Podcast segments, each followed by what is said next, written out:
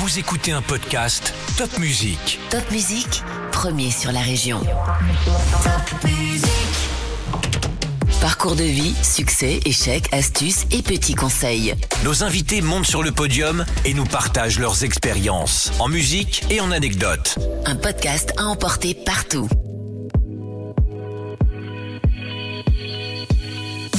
La, chose qui nous animait, c'était le fromage. On avait quand même ce bagage important euh, de, formation depuis trois ans. Et on s'est dit, bah, pourquoi, pourquoi pas nous, quoi?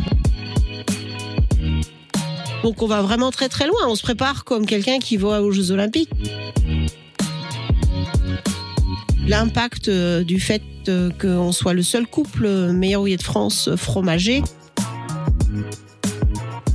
On n'est que 4 femmes sur 24 meilleurs de France. Rares sont les crémiers fromagers qui peuvent afficher sur leur vitrine le célèbre titre de meilleur ouvrier de France. MOF, un concours unique, valable à vie, qui permet d'arborer la fameuse veste au col bleu-blanc-rouge.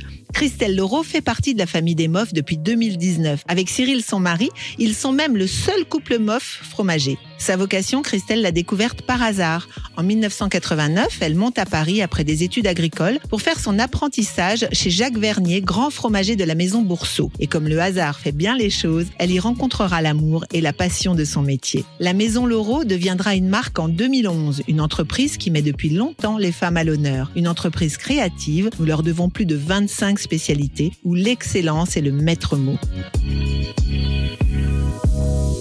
Alors bonjour Christelle, merci d'être venue aujourd'hui pour ce podium. Alors on dit maître fromagère, maître fromager, on dit quoi? Bonjour Caroline, bonjour les auditeurs. Alors, euh, maître fromagère? Maître fromagère. Alors d'ailleurs, je me posais la question meilleure ouvrière de France ou c'est resté Meilleur ouvrier de France, ouvrier ça de reste France encore masculin. Ça reste masculin.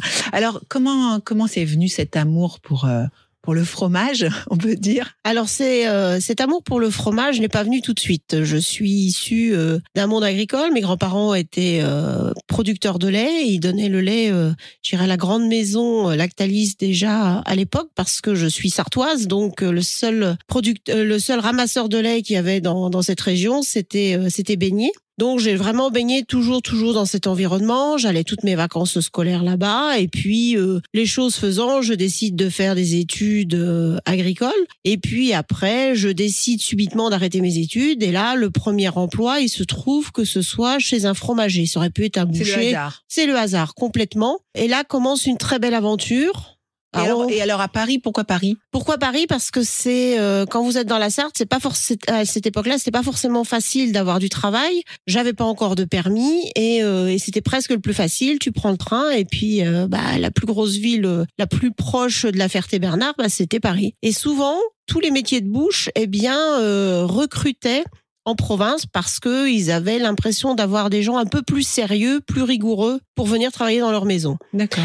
Et on avait une autre chance, c'est qu'on était logés et nourris. Donc ça, c'était un sacré avantage parce qu'il y avait déjà ce problème de logement, euh, on peut connaître aujourd'hui. Eh bien, déjà à l'époque, eh ben, c'était déjà un vrai, vrai souci. Et, et là, du coup, j'avais un job euh, clé en main et j'ai signé mon premier CDI en 1989. Et Donc, là, chez ce maître fromager. chez ce maître fromager. Alors, euh, si je dois lui donner un nom, euh, je l'appellerai notre Bocuse du fromage parce que bah, les choses ont- se sont bien faites parce que je tombe chez un des meilleurs fromagers de France.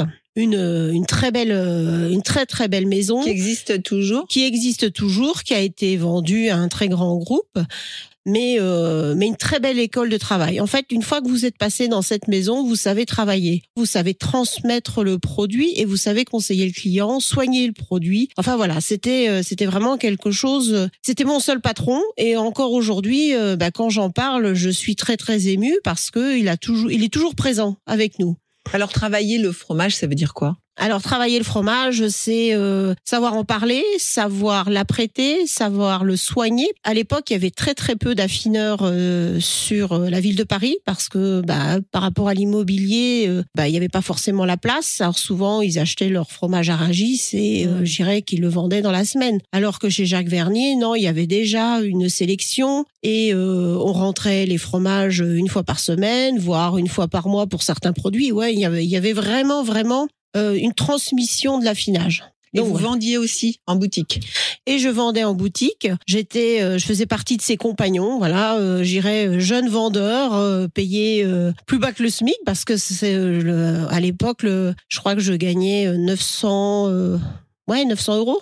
Mhm. Donc vous imaginez euh, aujourd'hui euh, et euh, mais bon après on était nourris logés donc c'était pas c'était pas gênant et puis euh, 1990 alors là grand chambardement euh, j'irais pour moi parce que euh, en février arrive Cyril Pareil, il, euh, il démarre comme moi euh, compagnon et euh, Et lui aussi, il il arrive comme ça par hasard? il arrive par hasard. Il euh, pas pareil. de, de, de Pas du connaissances tout. particulières? Pas du tout. Il a fait des écoles, une école aussi agricole, mais euh, je dirais qu'il a bien vécu jusqu'à l'âge de 25 ans et, euh, et la mamie l'a pris sous euh, sous sa coupe. Elle lui a dit voilà maintenant Cyril, tu te calmes et tu commences une vie euh, un peu plus sérieuse.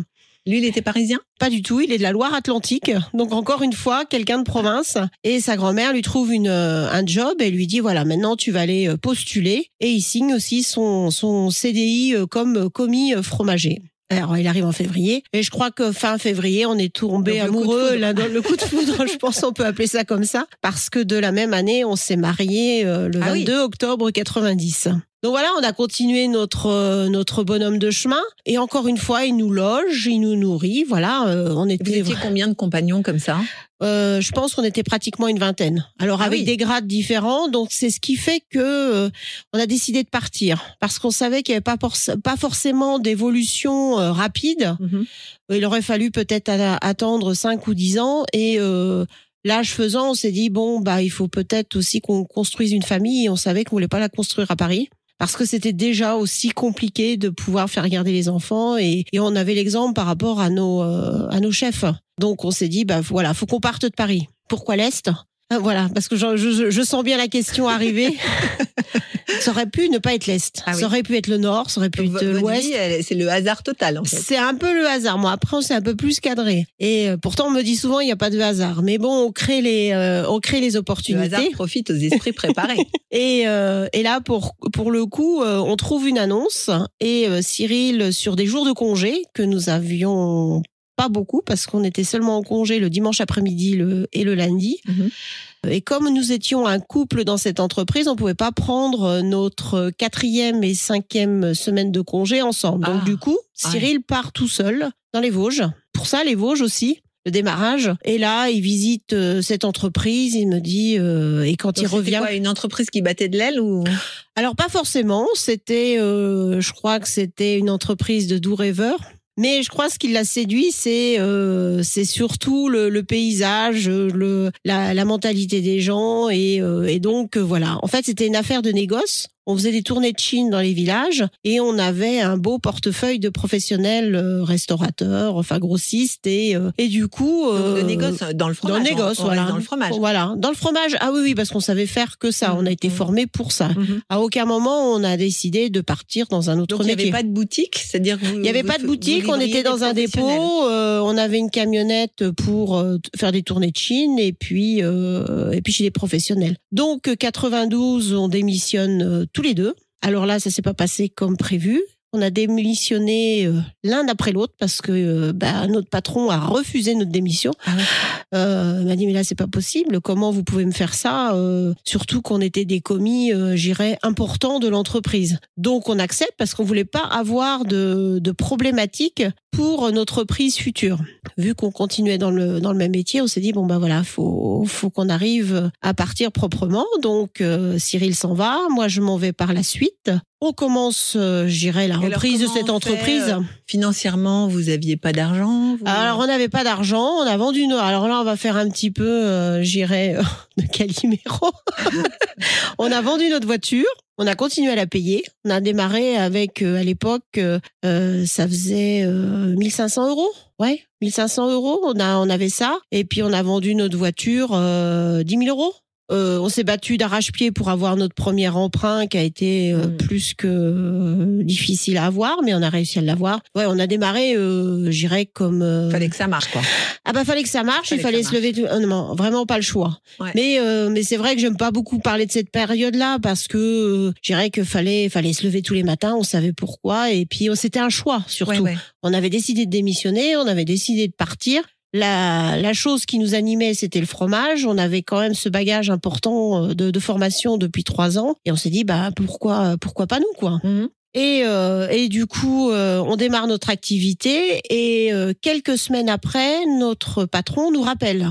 Et voilà, je cherche à joindre Christelle. J'ai appris que vous étiez dans les Vosges, une affaire de fromage. Comment ça se fait? Et là, du coup, on lui explique. Alors, complètement une réaction in- inattendue, extrêmement content. Et là, du coup, il me dit voilà, j'ai vraiment besoin d'un service, les jeunes. euh, je me suis cassé la figure, j'ai le poignet gauche qui est en vrac pour euh, quelques semaines. J'aimerais que Christelle vienne me filer un coup de main. Pour un mois, si c'est possible. Alors nous, ça nous arrangeait bien parce qu'on s'était pris un redressement d'impôts. euh, étant jeune couple, pas de frais, bah tu te prends euh, tout de suite, euh, j'irais, euh, une bonne poignée d'impôts. Donc ça nous arrangeait. Voilà. Et comme on démarrait, on n'avait pas trop trop d'argent, donc je fais ce mois. Et après, bah, il nous a toujours toujours accompagnés. Il nous a ouvert les portes. Alors il nous a jamais aidé financièrement, mais il nous a surtout ouvert les portes dans chez les fournisseurs Mhm. et nous amené une forme de crédit moral. Et ça c'est très important. Mhm. Et c'est surtout qu'après, bah, ça nous a permis d'avoir des, des choix de produits que on n'aurait peut-être pas pu accéder euh, tout de suite. Donc voilà, euh, commence, euh, j'irais une ce... fidélité qui a, qui a payé. Exactement. Mm. Et puis, euh, puis il est très fier. Surtout par la suite, quand je vais, je vais expliquer, bah, justement cette partie MOF, bah, fait que voilà, il est, il est plus que fier. Alors justement, euh, comment on devient euh, meilleur ouvrier de France? Alors, on devient meilleur ouvrier de France. euh, C'est, euh, je dirais, bah, déjà le concours n'existe que depuis 2000 chez les Mhm. fromagers. C'est très très récent. Donc, Ça existait dans d'autres spécialités dans d'autres classes, mais euh, En tout cas, euh, c'est très 2000, très ancien. mais 2000, pour les fromagers, c'est euh, c'est euh, Mm. c'est 2000. Avant que qu'on entame à, à s'inscrire dans, dans ce concours tous les deux, Cyril a, a déjà est déjà devenu juré euh, en 2000. 2004, on décide pas de s'inscrire ni l'un ni l'autre. C'est tous les quatre ans? C'est tous les quatre ans. Et là, du coup, en 2007, Cyril décide de s'inscrire, ça réussit. Donc lui, du premier coup, il Lui du premier coup, voilà, tout à fait. Alors qu'est-ce que- c'est quoi les épreuves? Alors les épreuves chez les fromagers, c'est marrant parce que c'est souvent cette question qui nous est euh, rapportée parce que euh, ben, on n'est pas comme les cuisiniers, on n'a pas quelque chose de brut. Un plat à faire, ouais, Et- ouais. Exactement. Nous, c'est toute une connaissance de l'herbe à l'assiette, c'est euh, une, une connaissance théorique, c'est une dégustation à l'aveugle, c'est un grand oral. On finit par une œuvre magistrale tout en ayant eu des épreuves, euh, j'irais, de un QCM aussi. Alors donc ça veut Très dire quoi? important. Ça veut dire que vous devez savoir comment on fabrique du fromage, Comment on fabrique du fromage, comment le reconnaître au goût. Oui, et ça c'est pas forcément facile, oui. Ouais. oui, oui, parce que euh, bah, les fromages ne viennent pas de chez nous. T'as t'as t'as une, une palette organoleptique qui est pas forcément, euh, j'irais, euh, facile à reconnaître, même Mhm. si euh, un brie de melun reste un brie de melun, mais à côté de ça,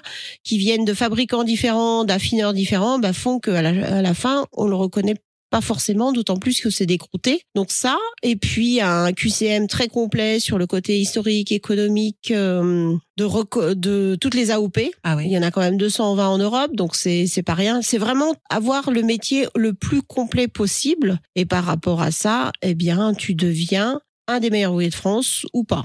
Et l'œuvre magistrale, c'est quoi? Alors l'œuvre euh, magistrale, c'est un thème imposé. Des dimensions. euh, bah, le dernier, on va on va parler du dernier parce qu'il y en a eu quatre dans notre maison. Le dernier, c'était forme et couleur. J'avais quatre tables de 90 par 90 et euh, sur 1 mètre 50 maximum de hauteur et euh, 50 fromages im- obligatoires et 25 imposés. Et donc par rapport à ça, bah fallait que je sorte quelque chose qui correspond au thème. Et Donc, pour le coup, couleur, là c'était couleur, c'est ça? Forme et couleur. Forme et couleur, ça veut Ah. dire quoi? Imaginons la couleur. Je sais pas, c'était quoi la couleur? Eh ben la couleur, c'est comme vous l'interprétez. Est-ce que c'est les couleurs que vous allez donner par le croûtage ou c'est les couleurs par le support? Eh ben Ah. pour ma part, je suis partie sur des couleurs qu'on n'a pas forcément l'habitude. Je suis, euh, je me suis inspirée de Madrian. Voilà, le rouge pur, le vert, le jaune euh, et le bleu roi où ce sont pas du tout du tout des couleurs qu'on rapproche du fromage et Mhm. après ça a permis de sublimer tous les croûtages et euh, je suis partie sur euh, les formes bah, les découpes euh, j'irais académiques les coupes qu'on voit dans un magasin Mhm. et après des coupes moins académiques mais surtout très bien sculptées et très bien structurées. Donc voilà, ça c'était euh, c'était l'œuvre de de 2019 et euh, enfin c'est quelque chose qui t'anime mais ça fait ça c'est la Alors, partie on visible. Avant, on s'entraîne? Pour le, le concours complet qui dure deux ans. Ah, deux ans Deux ans, ouais. Alors c'est-à-dire que bah vous vous préparez pratiquement pendant un an et demi, où là vous vous bûchez énormément sur euh, sur l'organoleptique des, des produits et euh, sur l'histoire, sur euh, là, vous la étiez fabrication. par euh, Cyril? Non, Non? Pas le dernier. 2011 et 2015, oui. Ceux que Mais- vous avez échoué. J'ai échoué. Exactement. Je l'ai pas préparé de la même façon le dernier, pas du tout. Non, non, non. Mais euh, mais le dernier. euh, Mais comment, on, comment on se prépare? On a un coach? Alors, comment on se prépare? Alors, j'ai vu que dans dans cette euh, dans ces différents interviews, vous avez interviewé Dan Leclerc. Ça a été un de mes partenaires en 2015 et en 2019, et euh, il m'a surtout euh, permis de prendre confiance en moi, et d'autant plus sur le, le dernier. Après, j'ai eu un coach sportif, un sophrologue. Ah ouais? Donc on va vraiment très très loin. On se prépare comme quelqu'un qui va aux Jeux Olympiques parce que c'est quand même un concours d'excellence. On te l'attribue ou pas. et, et ça dure combien de temps ce concours? J'irai tout complet. On est sur pratiquement neuf mois. Non, mais euh, pourquoi un coach sportif?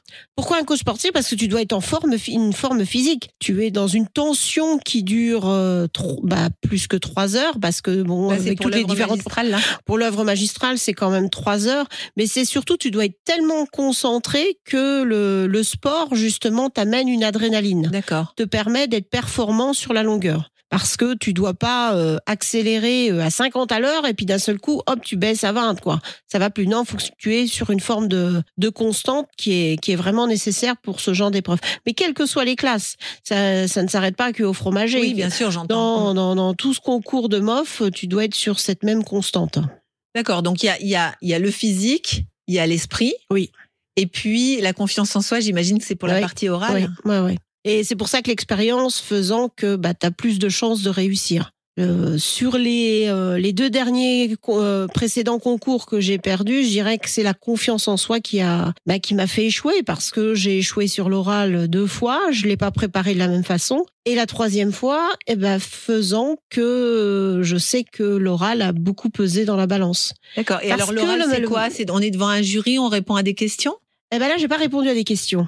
C'est quelque chose qui était inattendu. 20 minutes d'oral sans interaction et sans, sans arrêter de parler. Donc, Et sans préparation. C'est un discours, quoi. Ou un plaidoyer.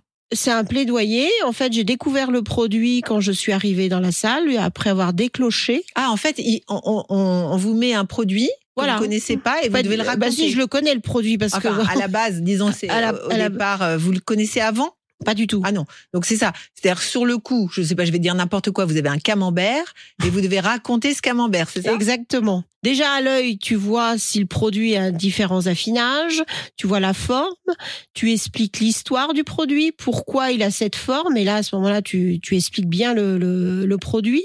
Tu expliques aussi comment le, le, le consommer, comment le vendre. euh, tu expliques au maximum, voilà, j'irai le, le, le fromage. Et si tu veux gagner un peu de temps, bah tu fais déguster aux jurés parce que tu sais que tu peux pas les faire parler. Et là, pour le coup, tu leur, euh, tu leur mets ce fromage euh, juste devant eux. Ils le mettent en bouche et là, bah là, à ce moment-là, tu ramènes encore un autre discours et euh, et puis après tu fais des associations de vin, de bière, enfin avec tout ce que l'on veut quoi. Et pour ma part, c'était le charolais, qui est pas Mmh. forcément un fromage qui est connu euh, dans la France entière, alors que c'est une vieille AOP. Ça aurait pu être les mentales, ça aurait pu effectivement être le camembert. Alors justement, à propos de camembert, moi j'ai une spéciale dédicace pour ma maman qui est fan de camembert et elle veut absolument que je vous pose la question comment on choisit un bon camembert? Elle a de la chance, cette maman, parce que c'est mon fromage préféré. Euh, bah, je pense que ça, c'est le fait que je viens de l'Ouest, hein, parce que j'ai été élevée au camembert. Alors, pas le camembert comme je le mange et que je le vends actuellement. Euh, j'ai été plus euh, élevée au camembert président de, par le fait de mes grands-parents. Mais maintenant, je vends trois camemberts différents dans notre maison.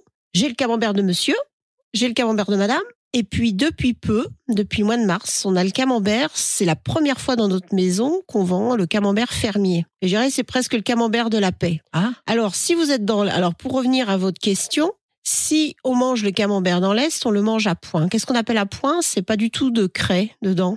C'est vraiment juste crémeux, mais il faut pas qu'il coule. d'accord. Donc c'est euh, le. Pourquoi dans l'Est, c'est spécial dans l'Est? Euh, dans l'est, enfin c'est à partir de Paris qu'on le mange plutôt comme ça, D'accord. parce que en Normandie, on le mange avec un petit filet de blanc. Et, euh, et si on remonte l'histoire de ce fromage, il n'y a pas de hasard. C'est qu'en fait, les fromages, on les mangeait jeunes en Normandie. Et euh, au moment du démarrage du, euh, Du du train, transport, non? du, Oui, voilà, transport. transport. ferroviaire, eh ben, ils continuaient à s'affiner dans les boîtes parce qu'il n'y avait pas forcément Ah oui, froid. voilà. Et c'est pour ça qu'on les mangeait crémeux euh, à Paris. Et puis ça s'est, j'irais, perpétué sur le reste de... Pas perpétué, ça serait... hum, Je trouve pas le, le, le terme. Le, le- En fait, le mot. ils, ils se sont habitués à manger un camembert qui était Crémeux. déjà euh, Crémeux, crémeux. ouais, Voilà. tout à fait. Mais il faut pas qu'il coule non plus. Il faut surtout pas qu'il ait d'ammoniac. Mais ça, vous pouvez pas le, le, le savoir tant que vous ne le goûtez pas. Mais déjà euh, au toucher, Moi, j'ai toujours appris qu'il faut soulever la boîte et toucher avec le doigt. voilà, toucher, mais pas toucher avec le bout des doigts. J'irais Ah. toucher avec euh, l'intérieur de, de la main. Voilà, faut vraiment pas enfoncer le doigt dans le dans le camembert parce que sinon vous allez le percer et là vous l'abîmez. D'accord. Non, non, mais ça faut laisser le soin à votre fromager de le faire. Oui, on va pas dans le rayon du. et on ouvre tous les camemberts. Non, non, ça le fait pas. Mais après, il y a plus ou moins crémeux. Mais si on veut le manger, euh, j'irais dans la semaine, faut le manger euh, à point. D'accord. Donc le camembert qui coule, c'est pas forcément le bon camembert. Bah, c'est si et c'est quoi, monsieur, madame? Alors, monsieur, c'est un fromage qui est fabriqué dans le Calvados. C'est- le, le moulin de Carrel et il a une croûte toute fine et une pâte, euh, j'irais, euh, crémeuse et pas trop forte en goût. Alors, ce qui est très drôle, c'est celui de monsieur. Madame, euh, madame, il est fabriqué dans la Manche, un croûtage euh, beaucoup plus épais, une pâte plus ferme, mais plus puissante que le, le précédent. C'est vous qui avez appelé ça monsieur, madame? Ouais, parce que euh, c'est, on n'a pas beaucoup de fromages euh, qu'on a doublé ou triplé dans la maison. Il y a que le Roquefort et le Camembert, mais on n'est pas d'accord sur le Camembert, donc ça, ça a été le Camembert de Monsieur et de Ah, Madame. d'accord, d'accord, d'accord. et puis le Camembert fermier, parce que euh, je dirais que cette ferme nous convenait. Et euh, on a décidé de vendre ce troisième troisième camembert parce que c'est c'est quand même notre fromage préféré.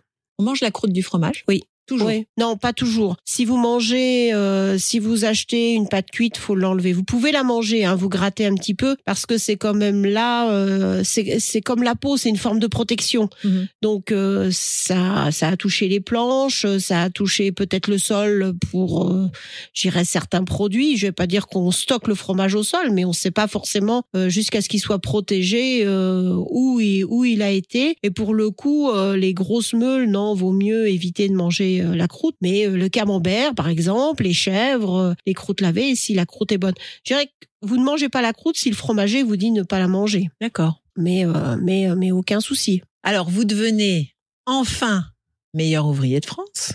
Est-ce que ça change votre vie? Alors, ça a changé ma vie en accéléré en 2019, puis après, ça s'est vite stoppé, hein, comme tout vrai. le monde. ouais, ça, ça s'est accéléré et ça, on le savait parce que le l'impact du fait qu'on soit le seul couple euh, meilleur ouvrier de France euh, fromager fait qu'on a eu un phare euh, immédiat euh, sur euh, sur notre maison, sur notre métier. Et puis euh, il y a ce phénomène aussi depuis presque 5-6 ans où les femmes sont un petit peu plus mises à l'honneur. Vous étiez la première femme? Non, je ne suis pas la première femme, je suis la quatrième chez les fromagers. D'accord. Mais depuis mon ami qui l'a eu en 2007 avec euh, Cyril, il n'y avait pas eu de femme. Alors qu'on représente quand même euh, la moitié des 3200 crémiers référencés en France. Ah ouais? Et on n'est que 4 femmes sur 24 meilleurs ouvriers de France. D'accord. Donc euh, c'est un petit peu dommage parce que justement, si j'ai un message à, à faire passer, euh, amenez-moi des interdits. Moi, je peux vous prouver comme quoi il n'y a pas d'interdit à participer à, à ce concours et même à d'autres concours.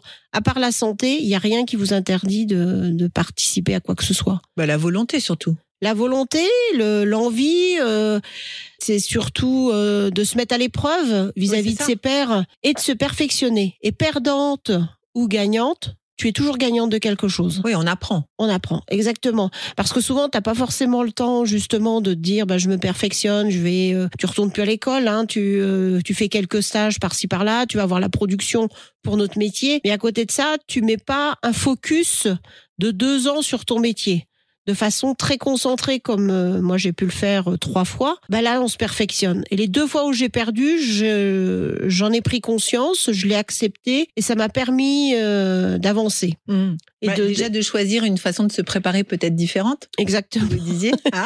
Exactement, avec des sujets différents, tu vieillis, tu as la structure de ton entreprise qui est différente, Ouais. et ce qui fait que tu ne ressors pas la même chose. Et, euh, et là, ça se ressent maintenant dans, dans notre maison, et, euh, et on a trouvé chacun notre place. Parce que là, c'est pas facile. Tu es, un couple euh, qui a plus de 30 ans de, de mariage, tu as quatre enfants, tu as quand même pratiquement 30 Quatre salariés. filles en plus. Quatre filles. le seul mâle, c'est le chien. Depuis peu. Et euh, mais, mais à côté de ça, on a réussi à trouver chacun notre place. Et il y a eu, euh, il y a eu aucun, euh, aucune jalousie, aucune bagarre. euh, non, jamais, jamais. On a, on est très respectueux de l'un de l'autre et comme on est passionné autant l'un que l'autre de notre métier, on sait où se placer. Alors on revient un tout petit peu en arrière. Donc cette affaire que vous reprenez, donc ça marche? Ça marche parce que vous y passez euh, Ouais, jour et nuit, euh, week-end compris. Ça marche, mais c'est pas, euh, on n'est pas à notre place. Parce que on était boutiquiers tous les deux, euh, on a été formés de cette façon-là, on avait une certaine forme de confort et ça nous permettait d'exprimer notre métier. Alors que là, on était sur les quatre chemins, on savait que ça allait pas être vivable constamment. Et puis, euh, et puis économiquement, on n'aurait pas pu continuer parce que euh, c'était le moment où il y a eu beaucoup les magasins de de cash qui s'installaient, il y avait de moins en moins de clients professionnels plus ou moins bien payés. Donc on s'est dit là, faut trouver des solutions. Donc on a mis en place des marchés. On faisait 10 marchés la semaine. Euh, on faisait beaucoup d'heures. Bon, on en fait encore beaucoup aujourd'hui, mais on le fait différemment. Et là, on s'est dit, euh, on peut pas continuer comme Donc là ça. vous partiez tous les deux euh, sur les marchés. Exactement, on avait chacun de notre côté, on faisait des tournées, enfin un beau un beau panel de clients. Et quand on finit euh, au bout des six ans, on fait quand même 450 000 euros de chiffre d'affaires. C'était pas c'était pas négligeable en 1998. Et là, on décide de tout vendre parce qu'on a la proposition de pouvoir acheter une des plus vieilles institutions strasbourgeoises, parce que la boutique avait presque 90 ans quand on a repris en 98. Parce que c'était déjà un Oui. fromager? ouais, D'accord. ça s'appelait Au Vieux Gourmet. Pour les, les vieux Strasbourgeois, tout le monde a connu le Vieux Gourmet. C'était une vraie, vraie institution, comme euh, peut être Frick Lutz en- dans la rue, euh, Nagel, Christian, et euh, c'était même plus vieux que Nagel et Christian. Donc pour ceux pour qui le ne coup. sont pas de Strasbourg, en fait, c'était euh, la boutique que tout le monde connaissait, quoi. Exactement. Et là, on décide de reprendre euh, cette Et donc maison. elle est à vendre. Ben, elle est à vendre, on l'a poussée à vendre. D'accord. Donc vous aviez déjà un œil dessus. Eh ben, on a eu un œil dessus parce que mon mari était très impliqué au niveau du syndicat. Et là, on rentre Mmh. dans le magasin sur un samedi après-midi, euh, le seul moment où on avait de, de repos et le dimanche. Et euh, il présente sa carte. Il dit bah voilà, euh, si vous décidiez, ouais, non, il explique pas de ça de cette façon-là. Il a été beaucoup plus rond et fair play. Il dit bah voilà, euh, je suis dans le référencement des euh, des boutiques euh, susceptibles d'être d'être à vendre euh, sur le Grand Est.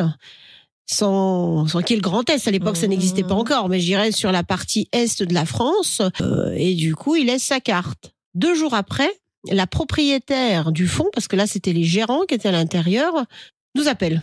Euh, et là, euh, dit à Cyril, euh, écoutez, vous êtes passé euh, dans la boutique euh, au Vieux Gourmet euh, il y a deux jours, eh bien, euh, sachez que la boutique est à vendre. Et ben, euh, Cyril dit, bah, si vous êtes à vendre, moi je suis acheteur. Alors juste pour expliquer un peu à ceux qui ne connaîtraient pas votre boutique, euh, c'est toute petite boutique. Combien de mètres carrés? 32 mètres carrés. 32 mètres carrés de- pour le client? Oui, et vous avez derrière euh, 50 j'imagine, mètres une carrés. petite réserve? Voilà. Ouais.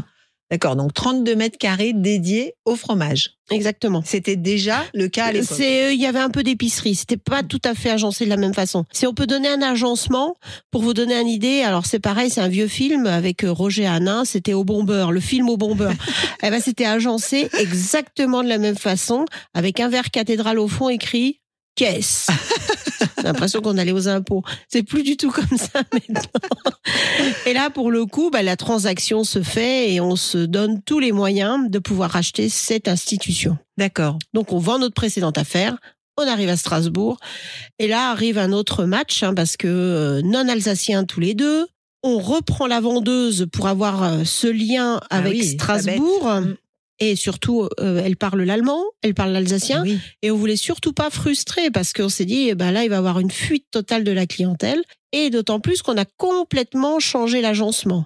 On a tout euh, tout viré, on a tout nettoyé, on a refait joli, mais on est surtout passé du alors ce qu'on appelle dans notre jargon de la vente arrière à la vente avant.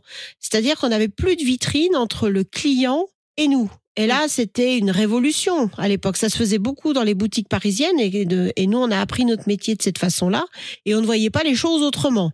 Donc c'était un vrai. Parce que déjà à l'époque, quand vous étiez compagnon, c'était ouvert sur le sur le client. Exactement. D'accord. Et là, on arrive, on, arrive de cette façon-là. Le pari, euh, c'est tout bon ou pas du tout? Eh ben, ça a été tout bon parce que bah voilà, 24 ans après, on est toujours là et, ça a tout de suite marché. Et ça a tout de suite marché. Incroyable. Donc les alors, gens ont vu ce fromage magnifique devant alors, eux. Alors ça s'est pas tout à fait passé comme ça. c'est qu'on a eu de, des bons parrains. Ah. Parce que euh, les six années euh, précédentes, on faisait déjà des opérations à Strasbourg et on a été bien parrainé par Émile Jung, par Antoine euh, Westermann. Chef du Crocodile, qui Exactement. Est une institution. Antoine, Westermann, Chef du Bureau Ezel et puis euh, Bernard. des étoilés, hein. ouais, tout à fait. Et Bernard Rothman qui avait les douze apôtres rue Mercière à Strasbourg. Donc voilà, ces trois personnes nous ont beaucoup beaucoup aidés. Il y avait même Christophe Meyer parce qu'on le connaissait déjà à l'époque de la, pâtisserie, Christian. Ouais.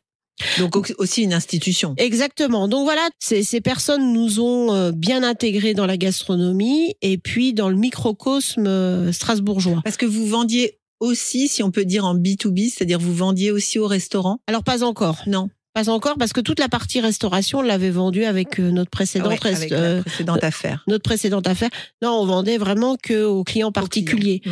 Et, euh, et voilà, ils nous ont intégrés, euh, j'irais, dans, dans ce microcosme alsacien et ça s'est vraiment fait rapidement. On a été très très vite débordés. On était trois, euh, j'irais, jusqu'à Noël. On a pris en octobre 98. À Noël, on a commencé à embaucher et on a été vite quatre, voire cinq sur l'année qui a suivi. Et là, c'est parti après euh, en flèche. Et ça s'est plus arrêté. Et ça s'est plus arrêté, plus jamais. Et alors, vous n'avez pas eu envie, euh, je sais pas, de créer une franchise, d'ouvrir d'autres boutiques Alors, on a eu un petit échec de la vie euh, deux ans après parce qu'on a repris une boutique sur la ville, juste à côté de là où on habite, dans les Vosges. On s'est dit, bah, on a recréé le concept mais, enfin, Donc, vous, vous fromagerie Loro, parce qu'on fromagerie Loro, Maison Loro. Alors, ça s'appelait, ça s'appelait pas encore Maison Loro. D'accord. Pas tout de suite. Euh, on l'a appelé fromagerie Loro. Christelle et Cyril Loro, voilà, fromagerie, tout mmh. simplement. Et on crée à Saint-Dié. On a ouvert pendant six ans et ça n'a pas fonctionné, donc on a fermé la porte. Et pourquoi? Et pourquoi? Parce que peut-être qu'on n'était pas dedans, peut-être qu'on ah. n'était peut-être pas. Euh, c'était peut-être pas une ville. En fait, vous incarnez le, la maison entre guillemets. Exactement. Mais peut-être que c'était trop euh, trop important pour la ville de Saint-Dié. Et donc voilà, au bout de six ans, on ferme la porte. Et là continue notre. Euh, et entre temps, bah, Cyril réussit le meilleur ouvrier de France. Donc après, bah, Strasbourg a absorbé, je dirais, cette dette et et encore une fois, en fait, tout le temps tout le temps, tout le temps, c'est euh, on se retrousse le les manches et on travaille, on travaille, on travaille. Ça, ça a toujours été et au jour d'aujourd'hui encore plus. Donc ça, c'est peut-être un message qu'on peut faire passer, c'est-à-dire que réussir, c'est d'abord travailler. Ouais, y a pas, j'ai pas, ah. j'ai pas, même si c'est l'automne, j'ai pas encore vu les billets euh, tomber du ciel. ciel. non, pas encore. Non, mais c'est, c'est, ça veut dire beaucoup, beaucoup de travail quand même. Beaucoup de travail, beaucoup d'acharnement et de passion. Et comment on fait pour avoir quatre enfants, travailler comme ça euh, non-stop? Comment on fait? Bah non, je vais pas vous expliquer, mais.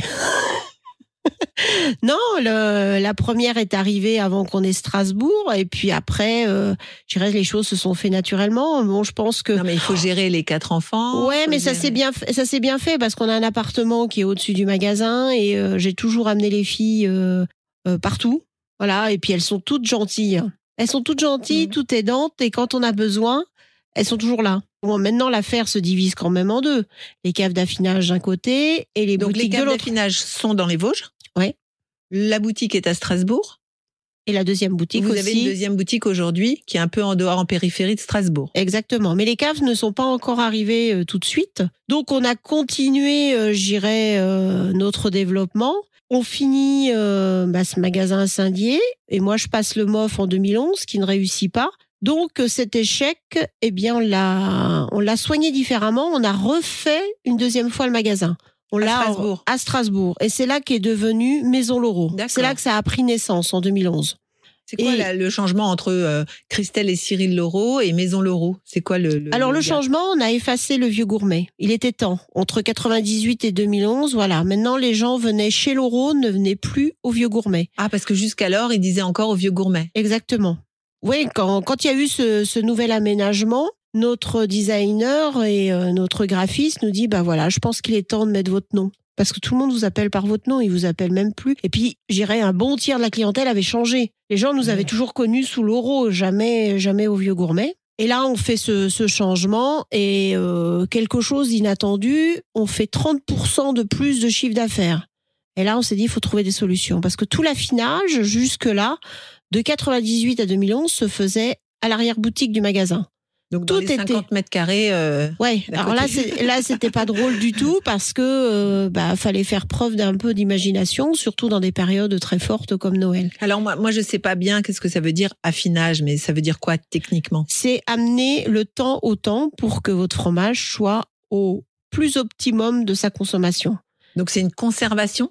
C'est une conservation, mais dans la conservation, on le soigne avec une certaine température, une hygrométrie, l'eau Mhm. dans, dans l'air, et puis euh, un oxygène, euh, j'irais, euh, régénéré, parce que sinon on a un développement d'ammoniac qui peut un être peu comme néfaste. une cave pour le vin? Bah, c'est le même principe. Voilà, on laisse vraiment le temps au temps. Et après, c'est à nous, comme affineurs, de juger, de dire, bah voilà, c'est le moment où il faut le sortir de la cave. D'accord. Alors, ça va très lentement. Par contre, ça va très très vite dans, dans l'autre sens si Ah oui. tu as pas bien choisi le moment de, de sortir ces fromages. D'accord. Donc, ça veut dire qu'à l'arrière-boutique, dans les 50 mètres carrés, on a nos fromages qui s'affinent, entre Ouais. guillemets. Ouais. Mais il faut aussi euh, faire la compta. Il faut aussi euh, avoir un endroit pour boire un coup si on a envie. quoi. Ouais, non, mais tout ça se combine bien. Et 2012, on fait le choix d'investir dans 500 mètres carrés euh, dans les Vosges, près de notre habitation. Et là, on rachète. euh, alors, si on peut parler de réhabilitation justement de vieux bâtiments, on a racheté une ancienne usine de textile du temps de Boussac. Donc, euh, pour les Vosgiens, ça leur parlera beaucoup parce que c'est un, magnifique euh, bâtiment en grès des Vosges, une longère. C'est ce qu'on appelle les longères où il y avait toutes ces usines comme ça qu'on voyait dans la vallée de la, bah, de la Bruche pour partie Alsace et euh, la vallée du Rabaudot, partie, euh, partie Vosges. Et là, on rachète cette cellule et on construit des caves avec différentes températures pour justement continuer l'affinage et surtout amener une, ergonomie beaucoup plus confortable pour euh, soigner le produit et qu'il soit, euh, j'irais, vendu au moment le plus opportun. Parce que c'était plus du tout gérable à Eh oui, Strasbourg. Et ça, bien avant euh, les, les choix politiques de maintenant, avec tous ces inconvénients qu'on peut avoir en ville d'exploiter euh, sur un volume comme on peut le faire, à un moment donné, on savait qu'on on aurait été obligé de sortir de la ville pour, pour faire cette partie de, de travail. C'est pour ça que bah, vous voyez certains grands pâtissiers qui ont décidé de sortir leur atelier. Ouais. Parce que c'est c'est plus possible euh, à un moment donné si tu faut penser à l'ergonomie de travail de tes salariés. Combien il y a de salariés aujourd'hui dans, Dans le groupe complet, on est pratiquement 30. Ah oui. Donc euh, c'est pas rien quoi. Et dans tout ça, dans toutes nos réflexions, bah, chaque fois, euh, on se met à leur place, comme on travaille avec eux, et on se dit, bah voilà, si si t'investis, euh, bah autant investir bien, et de façon à ce que ce soit le plus ergonome possible. Et là, tout est de plein pied, tout est sur roulette, et, et le travail se fait euh, se fait gentiment. Mhm. Et tout ça, bah, on a ça depuis 2011 et euh, et, euh, et ensuite on continue bah, notre développement. Voilà, ça continue, ça continue et on fait de l'export aujourd'hui, du grand export. On prépare des, des fromages pour vendre à d'autres professionnels comme nous. Mhm. On vend sur des clients euh, grossistes à Rungis. euh, Ah oui, sur... donc maintenant on est sorti de, des frontières du Grand Est. Exactement. Donc c'est devenu euh, national, voire international, Euh, Maison Leroux. Ouais, c'est devenu international. Oui. Mais ça, ça s'est fait naturellement après avoir eu les caves, parce que là, on prend aussi euh, une responsabilité où euh, c'est pas forcément euh, adopté par tout le monde dans notre métier, on décide d'avoir l'agrément sanitaire. Alors agrément sanitaire pour, euh, j'irais des clients, c'est vous, c'est le petit ovale qu'on a sur les produits alimentaires avec FR et plein de numéros à côté. Ben, nous c'est FR 88 et je crois qu'il y a quatre chiffres à côté. Voilà, bah, c'est fabriqué dans les Vosges. et ça veut dire que c'est surtout euh, à la responsabilité, ça vient des fromages de l'abbaye, donc Maison Leroux. Parce qu'on s'appelle les fromages de l'abbaye parce qu'il y a une abbaye à Moyen-Moutier. D'accord. Retour aux sources. Retour aux sources, tout à fait. Mais alors aujourd'hui, pour gérer tout ça, euh, c'est toujours Cyril et vous qui êtes à la tête Oui, euh, de ouais, tout ouais. ça Il n'y a pas d'investisseur extérieur. Le seul investisseur, c'est euh, nos banques. Ouais. D'accord. C'est eux que c'est toujours eux qui ont cru en nous. Il y a, il y a- non, non. Et puis, euh, puis ça nous va bien. On arrive. euh, pour l'instant, on n'a jamais eu besoin. Alors comment comment on, on progresse? Là Vous disiez tout à l'heure euh, devenir un meilleur ouvrier de France, ça permet d'apprendre, etc. Ça fait maintenant un bon moment que, que vous l'êtes. Comment vous progressez Comment vous apprenez Comment vous continuez à être euh, créatif puisque vous avez créé, je crois, 25 euh, spécificités de fromage? Alors les spécificités se sont faites euh, à cause des caves ou grâce aux caves. J'irais plutôt grâce. C'est Mhm. plus ça parce que quand tu investis, euh, j'irais dans un bâtiment pareil, tu as quand même un emprunt à rembourser tous les mois. Et là, pour le coup, le seul client qu'on avait, c'était euh, la boutique en ville et les marchés. Ah, vous continuez les marchés? Eh ben, on a refait les marchés après euh, avoir vendu notre deuxième boutique à Saint-Dié. Le gars à qui on a tout vendu, il a tout décimé. Donc, on a dit, bah voilà, on reprend nos emplacements de marché pour payer une partie de nos dettes.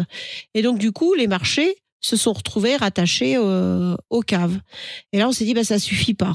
Et c'est là qu'on s'est mis dans la création de produits pour pouvoir les vendre eh ben, à nos collègues fromagers et de faire du grand export. Donc quand vous vendez à un collègue, c'est quand même marqué Maison Laureau Oui. C'est toujours ça. C'est Oui. la- la- maintenant, c'est une marque. Oui, ça on s'en rend compte, oui, c'est une marque. Et, euh, et voilà, et tout ce, ce développement, euh, bah, je dirais, c'est fait depuis 2011. C'est pas grâce au MOF. Ça s'est fait naturellement. C'est vraiment notre travail euh, Maison Laureau qui, euh, bah, qui a amené vraiment cette patte. Et alors comment on comment on progresse? Comment on progresse C'est d'être observateur, c'est de continuer à voyager, d'être à la production et de passer des engagements. Là, euh, on, a passé dernièrement euh, un engagement avec une productrice euh, alsacienne. On assure des volumes et c'est à nous de les vendre. C'est c'est aller chercher des clients pour distribuer ce produit parce qu'on achète beaucoup de fromages frais tout jeunes qui viennent juste d'être fabriqués et on les affine chez nous. On fait un peu le même travail que dans le comté avec les fruitières et les affineurs. Et après, on redonne à la fruitière pour qu'ils puissent vendre leur comté. Ben voilà, on fait un peu le même travail. Parce que on est adapté pour faire de l'affinage. Et c'est pas parce que tu es producteur que tu sais faire de l'affinage. Mmh. Donc voilà, on y a- il y a une forme de confiance qui, qui s'est installée euh, comme ça et, euh, et on a développé cette partie de, de négoce parce que ça c'est que c'est quand même du négoce même s'il y a de l'affinage et il y a du soin et, et de la transformation. eh Bien voilà, c'est pour euh, j'irais amener euh, un certain volume pour pouvoir payer euh, bah, le- les emprunts et payer les gens qui sont avec nous.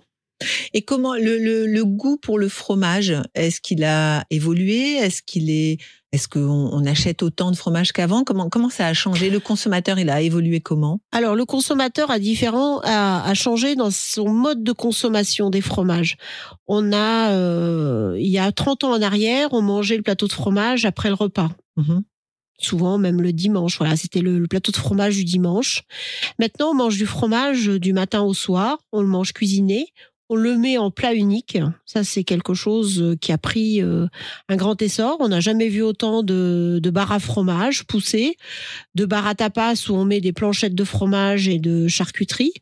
Oui, on a mis, euh, on a mis vraiment le fromage avec une place importante. Moi, je dirais qu'il n'y a pas eu plus de consommation par personne, parce qu'on est à peu près à 27-28 kilos à l'année par personne. Ça n'a pas beaucoup augmenté, mais on le mange différemment. Déjà, on mange beaucoup moins. Moi, je le vois bien, en 30 ans, avant, on en mangeait une entrée, une plat, fromage, dessert. Ouais, Souvent, maintenant, on mange un plat. Et en plus, on rentre moins à la maison. Nous, on avait encore la chance de manger euh, à la maison euh, le midi et le soir. Maintenant, euh, je vois beaucoup de gens qui mangent dans la rue. Et là, du coup, ils mangent du fromage parce qu'ils mangent des sandwichs, ils mangent voilà des Et là, vous avez adapté alors votre offre Eh ben nous on a adapté notre offre. Oui, ça on le voit bien sur euh, sur la boutique du centre-ville. Euh, je vois depuis un an et demi, on vend des sandwichs à base de fromage, bien évidemment. Oui. Mais ça, c'est des choses qu'on a adaptées. On a élaboré des produits euh, transformés maison. On a fait, euh, je dirais, de la pâtisserie fromagère, chose qu'on ne faisait Genre un pas. cheesecake? Non, mais des, euh, des bris euh, fraises basilic avec du mascarpone, du brie aux truffes, ça fait une quinzaine d'années qu'on en fait. Voilà. On a amené un peu de cuisine dans le fromage. D'accord. C'est quelque chose qu'on ne faisait pas il y a 30 ans en arrière. 30 ans en arrière, on faisait que, que du Beaufort d'Alpage, du C'est l'observation euh, qui, qui, qui, qui vous donne ces idées-là? C'est qu'est-ce qui vous fait euh, aller de l'avant comme ça? C'est l'observation, c'est la rencontre avec d'autres collègues, c'est de voyager parce que on est au centre de l'Europe et euh, ben, on se cantonne pas de rester euh, autour de chez nous, on va un peu partout. On regarde les tendances, et pas que dans le fromage, parce que dans la pâtisserie, la boulangerie, la boucherie, la charcuterie, euh, tout a changé. Il y a eu aussi cette transparence. On veut savoir d'où viennent les produits, on veut comprendre. Nous, on peut pas toujours, euh, j'irais, faire visiter notre entreprise. Euh, la grande révolution, ça a été quand même les réseaux sociaux. Nous, on a vécu sans ça, le démarrage de notre entreprise. Internet, ça n'existait pas. Téléphone portable, on a eu le premier quand on est arrivé en 92. On avait encore le Télécom euh, 2000. Enfin, je- pour ceux qui s'en souviennent, c'était Radiocom 2000, ne C'était quittez ça. pas. Nous recherchons votre correspondant. C'était ça, tout à fait. Et là, euh, bah nous, on a connu toute cette révolution. Vendre sur Internet, c'est quelque chose. Vous vendez sur Internet aujourd'hui? beaucoup. Mais alors, c'est-à-dire, euh, vous avez une boutique en ligne, j'habite à Paris, je peux commander un camembert? Exactement. Je vais dire ça à ma euh, mère. Mais voilà. Et on a même deux boutiques en ligne. On en a une rattachée à chaque euh, chaque magasin. Et on livre comment alors? Chronofresh, D'accord. c'est livré, euh, j'irais par un transport euh, fri- frigorifique, hein, parce que ça, c'est quand même, faut quand même faire Et ça attention. part où? Ça part des caves ou ça part de la boutique? Ça part de Strasbourg quand on part en chronofresh et euh, la boutique à l'extérieur, eh bien ça c'est du click and collect. Le click and collect c'est euh, c'est dans notre langage depuis 2015. Mhm. Et tout ça, bah, on s'est adapté. Voilà, on a on n'a pas eu le choix parce que sinon, je pense que Maison Laurent n'existerait plus. Si tu t'adaptes pas à ça, parce qu'il y a aussi euh, ces changements dans les centres-villes, il a fallu s'adapter. Euh, Là, euh, Plus de voitures. plus de voitures, on voit bien avec les changements de munici- municipalité, et dans tout ça, bah, faut continuer à avoir cette forme de croissance. Et euh, le changement de clientèle aussi qu'on a dans les centres-villes. Et euh, on a fait quelque chose qui n'est pas forcément commun dans nos professions. On a pris un peu les codes des, euh, des grandes enseignes. On a décidé de, de mettre un filet, j'irais une canne à pêche pour nos, nos jeunes générations. Le mardi, on fait moins 20% pour les étudiants. Parce qu'il y a beaucoup, beaucoup d'étudiants à Strasbourg. On le fait aussi sur l'autre boutique, mais c'est moins présent. Et, euh, et tout ça, c'est habitué à bien manger à notre clientèle et de se d'enlever cette image de dire de cherté. Je ne peux pas accéder à ce style de magasin. Bah si, si. Voilà, c'est d'être Et ça proche marche Il y a et des ça étudiants marche. qui viennent. Ouais. On peut dire qu'on a entre 15 et 20 clients tous les mardis. Euh, eh ben, quel que soit leur volume, ils viennent acheter euh, du fromage à la Maison Leroux. Et ça, on est content. On a l'impression d'avoir cette clientèle comme on avait euh, il y a 24 ans quand on a repris. Ben voilà, on est euh, presque dans, dans un salon où on cause chez Loro parce que ben, moi j'aime bien avoir ces étudiants, je leur demande toujours ce qu'ils font comme études, d'où ils viennent, parce que souvent ils viennent de, de très loin. Et là, pour le coup, bah, il y a une sorte de, de complicité avec ces étudiants qui se forment et, euh, et tout doucement, on crée cette fidélité. Et puis après, alors, vous êtes dans la boutique, vous, tous les jours? Moi, j'y suis pas physiquement tous les jours. Moi, je suis, enfin, avec Cyril, on est partout. Bah oui. Faut, faut Voilà. des- Ça peut être compliqué de se démultiplier. On est un peu le couteau suisse de, de l'entreprise. On est capable de prendre un balai et de balayer la boutique. On est capable de faire la plonge. Non, mais On les est gens, capable ils de faire l'affinage. voir dans la boutique ou comment ça se passe? Alors, je dirais qu'on est un peu plus présent, c'est sur des périodes fortes comme Pâques et Noël et Nouvel An. Mais euh, si on nous demande de venir, on est là. Moi, je suis plus souvent, j'irai à l'arrière-boutique, euh, au bureau ou sur la route ou, ou, ou dans les caves. Les caves, j'y suis tous les matins. Ce matin, euh, ce matin, j'y étais pendant trois heures parce que je discute avec mes équipes, on prépare les commandes, savoir euh, ce qu'il faut euh, préparer pour la semaine qui suit. Enfin, ça, c'est quel... le démarrage de l'histoire est quand même les caves maintenant. Et si t'es pas présent tous les jours dans les caves, c'est problématique pour le reste de la distribution. Et les réseaux sociaux, du coup, c'est important vous, vous C'est important, mais euh, faut savoir ce qu'on transmet. Faut vraiment se mettre sur une ligne de conduite. Faut surtout bien expliquer notre métier, pourquoi on le fait, et avoir quand on amène une transparence de dire ben voilà, euh, quand on met un nouveau produit, on explique bien d'où ça vient et, et pourquoi on l'a choisi et comment on le choisit et comment on le consomme. C'est euh, c'est amener une forme de vérité parce qu'on peut pas toujours emmener nos, nos clients, on peut pas forcément emmener nos clients euh, aux caves ou sur la production pour amener le lien du sol jusque dans la boutique, c'est une, une belle ficelle. Mhm. Je pense que les réseaux sociaux sont bien pour cette, Oui, ça pour cette raison. de, de- bah, déjà de raconter une histoire autour du fromage. Exactement. Oui, et puis après de dire bah voilà, on a on a aussi euh, ça qui euh, qui vient d'arriver dans la maison Laurent. venez goûter. euh, Exactement. C'est quoi la meilleure vente? Le plus consommé chez nous, c'est le comté. Ça, Ah c'est ouais. incroyable. C'est l'AOP la plus importante d'ailleurs aussi. C'est le, le top one, je dirais, de toutes les AOP. D'ailleurs, c'est le fromage que je ne conseille jamais au magasin. Il se vend tout seul. Ah ouais. Les gens rentrent et disent je veux du, je veux du comté. Mais voilà. Si j'ai à expliquer un fromage, généralement, euh, je me porte parole bah, de des pauvres malheureux comme le l'aïeul qui est pas connu, euh, le Salers, euh, l'Etiva qui est pas connu non plus, mais je me porte pas parole du comté parce qu'il se vend tout seul. C'est ça. Et le master aussi, bah, faut pas Ah oui, l'oublier. bah, là, parce que c'est local. C'est local et, euh, et d'autant plus qu'il a beaucoup beaucoup de difficultés actuellement et euh, on lui donne un maximum de moyens pour pouvoir euh, Pourquoi il a Être des vendu. difficultés parce que il a il, Il a est- mauvaise presse? il a pas mauvaise presse et surtout qu'il a euh, il est moins aimé de la jeune génération. Nous nos filles de 27 à 14 ans, elles ne mangent pas de master. Elles mangent du master transformé parce qu'on fait fumer du master. Ça c'est une des spécificités de la maison Laureau, mais elles ne mangent pas du master nature. Alors, bah, faut qu'on trouve des solutions pour que notre massif continue à briller dans les grandes AOP françaises. Et, euh, et c'est vrai que c'est à nous d'amener d'arrache-pied euh, vis-à-vis du consommateur, parce que le touriste vient chercher du Ah oui. master, mais les locaux le boudent un petit peu, et je trouve ça un peu dommage. Donc vous vous êtes donné une mission en plus pour le fromage? Ah bah si on fait pas ça, demain on n'a plus de raison d'être. Hein, on vendra tous la même chose, et puis euh, Alors est-ce qu'une de vos quatre filles euh, veulent reprendre le flambeau? Alors, nos quatre filles, pour l'instant, elles font leur carrière, elles construisent leur carrière. Euh, Il y en a une, elle est même pr- pratiquement au bout parce qu'elle est docteur dans deux ans. La deuxième euh, est en commerce international. euh, elle est dans le grand groupe laitier euh, Lactalis. Donc, euh, bon, voilà. Peut-être que c'est celle-ci qui serait prédestinée. La numéro 3, parce qu'on les appelle par numéro, au moins on les classe. elle est en école politique, donc pour l'instant, euh, ouais, elle n'est pas du tout prédestinée. Et la quatrième euh, veut rentrer à la garde républicaine dans quelques années. Donc euh, voilà, je dirais qu'elles construisent leur carrière, qu'elles fassent leur métier passion comme leurs parents.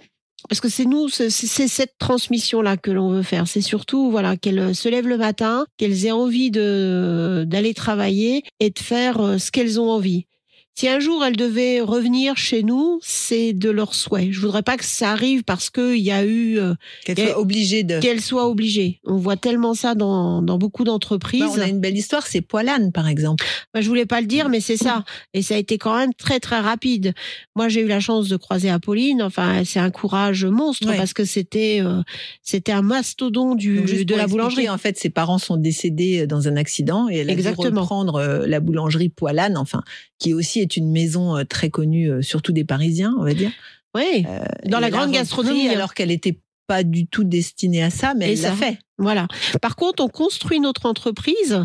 On a tout structuré pour qu'elle soit vendable si jamais elle ne désirait pas reprendre, euh, je dirais, pour X raisons, de façon à ce qu'elle ne subisse pas notre choix de carrière si jamais il nous arrivait quelque chose. C'est-à-dire, voilà, nous, on a fait un choix, on a fait des investissements, on fait un métier passion, mais nos filles n'auront peut-être pas envie de faire la même chose. Par contre, celui qui reprendra derrière nous, soit les filles ou quelqu'un d'autre, ils auront une affaire qui sera saine et qu'on aura toujours, toujours entretenu. On remise toujours. C'est pour ça qu'on aime se mettre toujours en danger et qu'on retrousse toujours les manches parce que bon, euh, il y a un an et demi, on a encore remis 500 000 euros sur la table euh, au shopping promenade. Donc ça, c'est une nouvelle boutique. Ça, c'est une nouvelle boutique. On a, on, on s'est senti tellement ébranlé avec le Covid. On s'est dit non, mais là, tout ce qu'on a créé, ça va pas s'écrouler parce que ça a été euh, violent. Même si en la France entière, on disait ben oui, ça va s'arranger. Dans, vous êtes les métiers indispensables. Oui, mais selon où tu étais structuré. Ça se passait pas tout à fait comme prévu.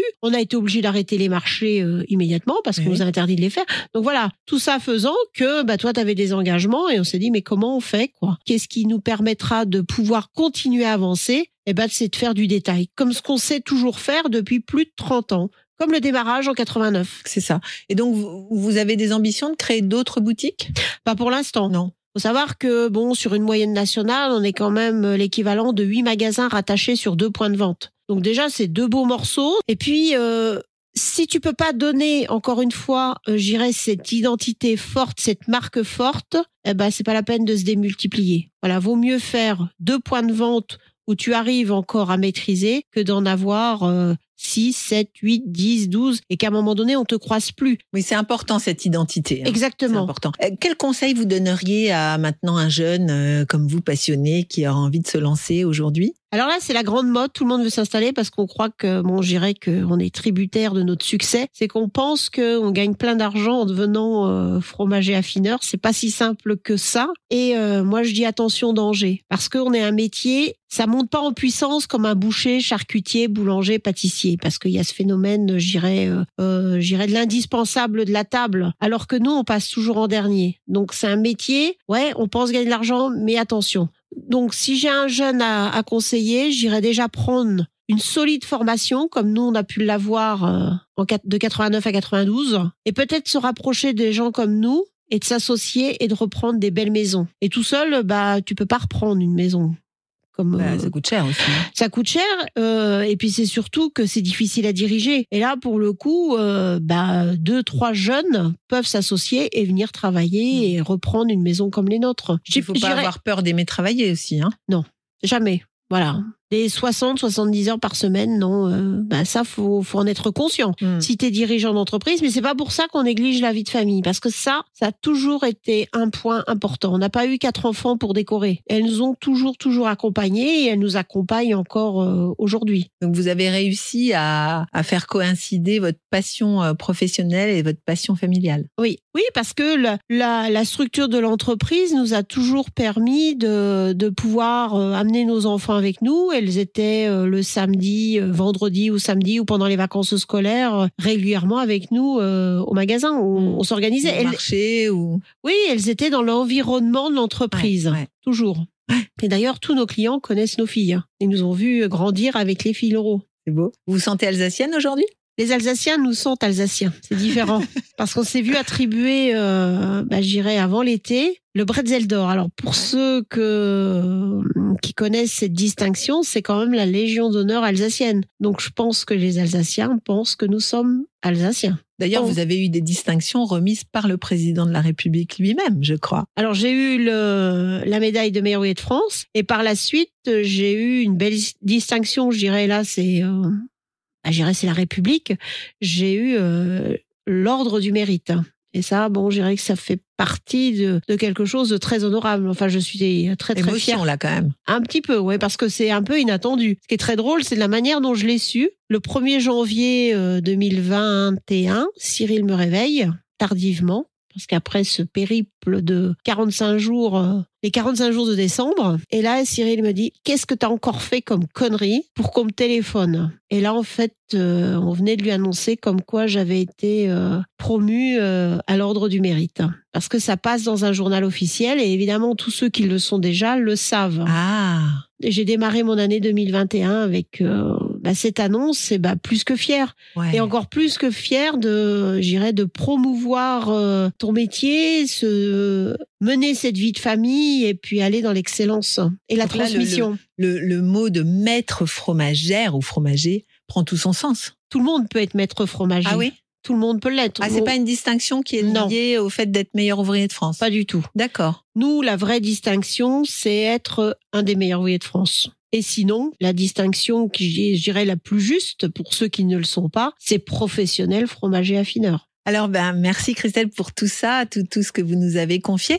Ce, podcast s'appelle le podium. Donc aujourd'hui, clairement, vous êtes en haut du podium. Qui aimeriez-vous faire monter avec vous sur ce podium? Alors, sans contestation, mes quatre filles, hein, tant qu'à faire euh, avec Cyril, on se bat tous les matins euh, pour ça. Et on travaillera euh, jusqu'à ce que la quatrième soit en haut du podium. Mais aujourd'hui, ça serait euh, peut-être Léo, euh, Léo Béguin. C'est un Français installé en Belgique. Et puis, euh, dans quelques jours, il passe le concours de meilleur de France. Il est en finale. Sa maman est meilleur ouvrier belge. C'est euh, même style de distinction, mais pas, qui est pas reconnu de la même façon qu'en France. Et là, bah, j'espère pour lui que. Donc c'est le- vous qui l'avez coaché? Alors c'est surtout Cyril qui l'a coaché. Il s'est fait coacher aussi par euh, des, des gens qui nous ont entourés. Voilà, aujourd'hui c'est ça. C'est la jeunesse, la jeunesse, la transmission. Parce que euh, les anciens ont fait leur temps et euh, si on veut que nos métiers perdurent, bah faut croire en cette jeunesse. Donc on lui souhaite toute la réussite possible. Est-ce que vous auriez une musique pour euh, terminer ce Alors ce j'ai pas podcast? forcément de titre, Mm. mais euh, j'ai surtout un chanteur. C'est euh,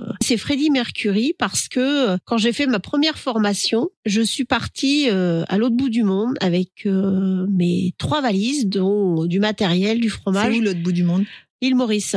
Et là, j'ai vraiment pas rigolé du tout. Et pendant tout le voyage, Pourquoi formation à l'île Maurice? pour euh, en fait dans, dans un cadre un peu particulier, on m'a demandé d'aller faire une formation euh, auprès de, de restaurateurs, euh, de cuisiniers et de maîtres d'hôtel et de sommeliers. Et, euh, et ce qui fait que bah, comme je n'avais pas l'habitude de partir toute seule Oui? Et Et- sans Cyril? et sans Cyril.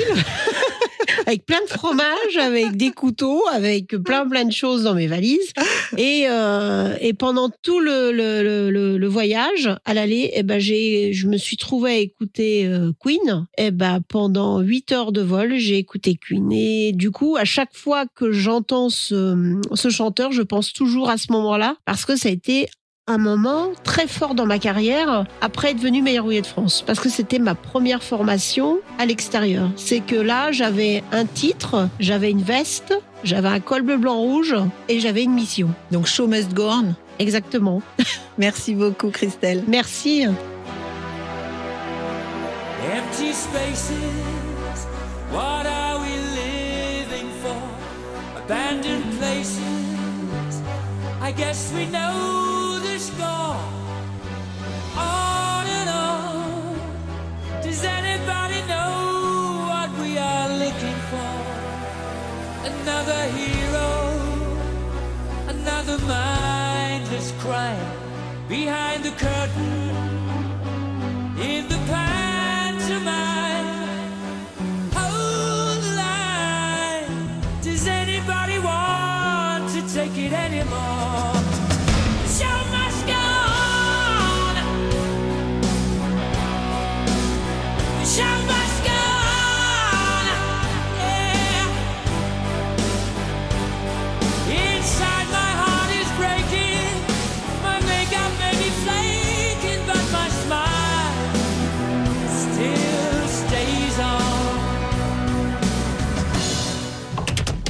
Parcours de vie, succès, échecs, astuces et petits conseils.